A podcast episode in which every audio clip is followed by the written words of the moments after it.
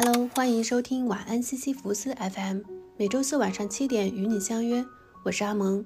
在这个一切都要快的时代，我想慢下来和你真诚的聊会儿天，关于文学，关于爱，关于理想与迷茫，关于诗意与生活。今天是一期读书分享，想和大家聊聊韩国作家金爱烂，分享他的《涛涛生活》。这是一本短篇小说集，总共包含了八个短篇。金爱烂是韩国一名八零后女作家，毕业于韩国艺术综合大学。二零零二年，凭借短篇小说《不敲门的家》获得第一届大山大学文学奖，由此走上了文学创作之路。她还著有《老爸快跑》《你的夏天还好吗》《外面是夏天》《我的忐忑人生》等作品。年纪轻轻已经拿遍韩国各大文学奖，并且被二零零八年文学诺奖得主勒克莱齐奥赞誉为有希望获得诺贝尔文学奖的韩国作家。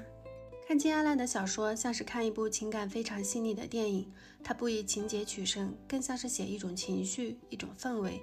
他敏锐地捕捉到了当下年轻人的困境，也恰到好处地安慰了三十岁没能成为理想的大人，似乎也无法成为野兽的我。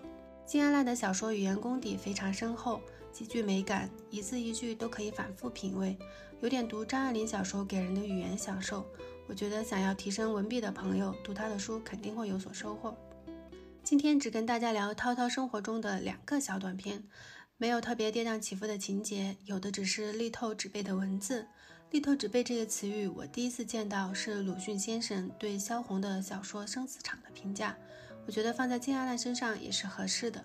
先讲刀痕这篇小说是以第一人称来写的，从我的角度讲述了看到了妈妈。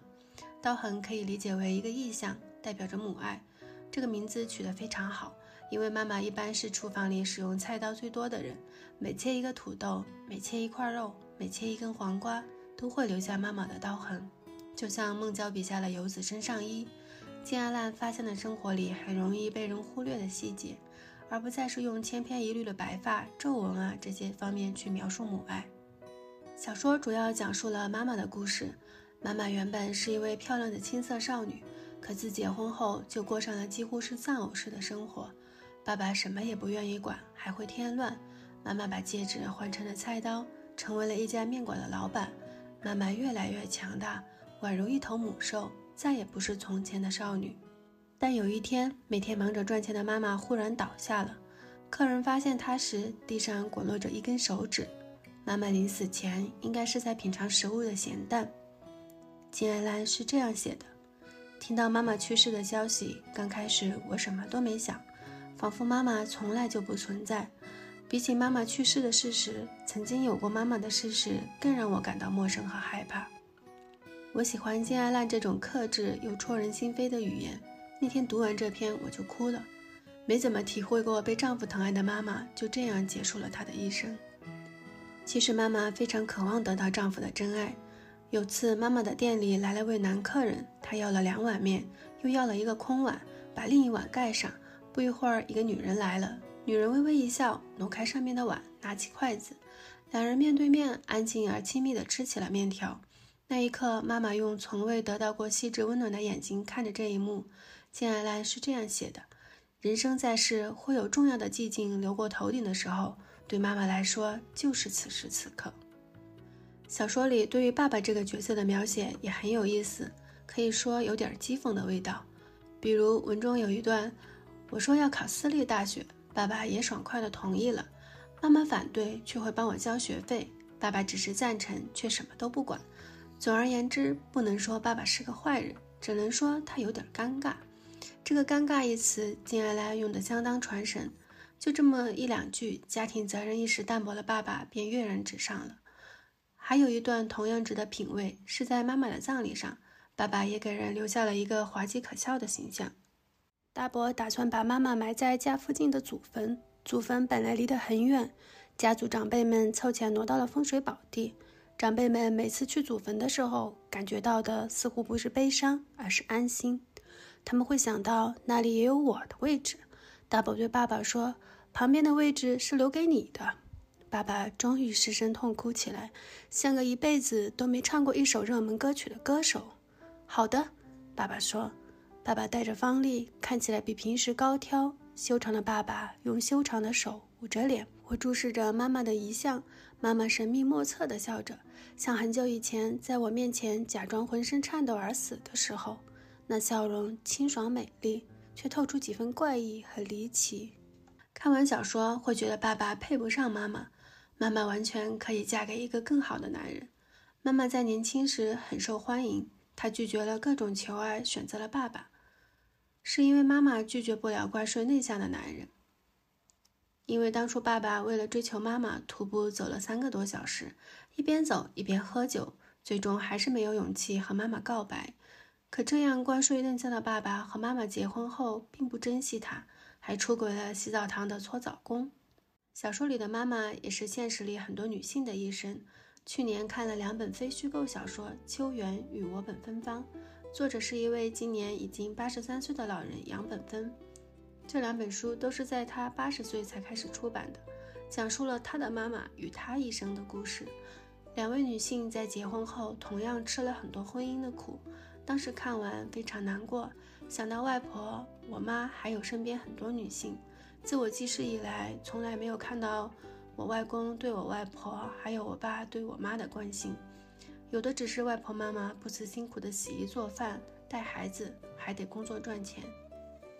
我对于我爸的感情很复杂，现在对他又多了一分理解。他的世界里只有他自己，他根本无法成为一个好丈夫、好爸爸，就像刀痕里的爸爸一样。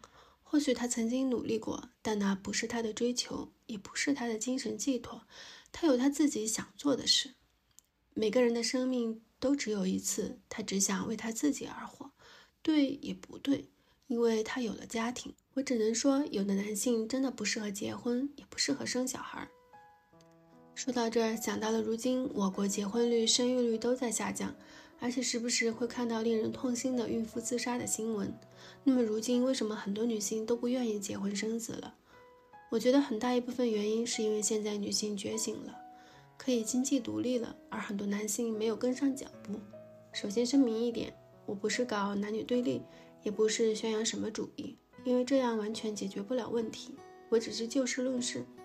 现在的女生，你让她再去过封建社会时期男尊女卑的生活，那会很痛苦的，会死人的。因为她也是人，她不再是过去大宅院里被男性视为宠物的女人，她已经有了自我，有了自己的思想，所以她需要被伴侣尊重，被伴侣理解，被伴侣关爱，而不是一结婚就被当做家庭保姆、生育机器。她不是一生下来就是妈妈。她也有自己的人生，可现实社会里一些男性并没有意识到这一点，对于妻子的态度要求，比起封建社会时期的男性没有太大的进步，这就导致了很多女性对婚姻没有太大的期望，所以大家总说不婚不育保平安嘛。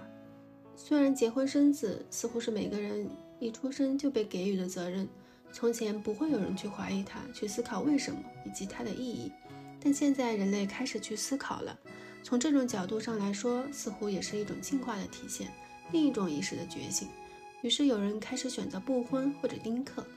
我喜欢看女作家的书，女性的困境恐怕只有女性才能切身体会，也只有女性才能更懂得女性。读这些可以帮助我更好地理解自己，理解女性。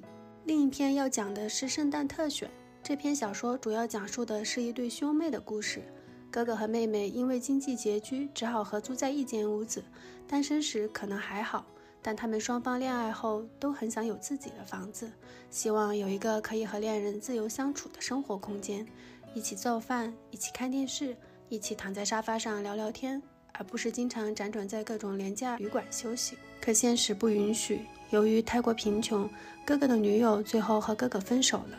圣诞节这一天，他只好一个人在街上寂寞的闲逛。回味着那逝去的爱情，最后独自回到家里看圣诞特选电影。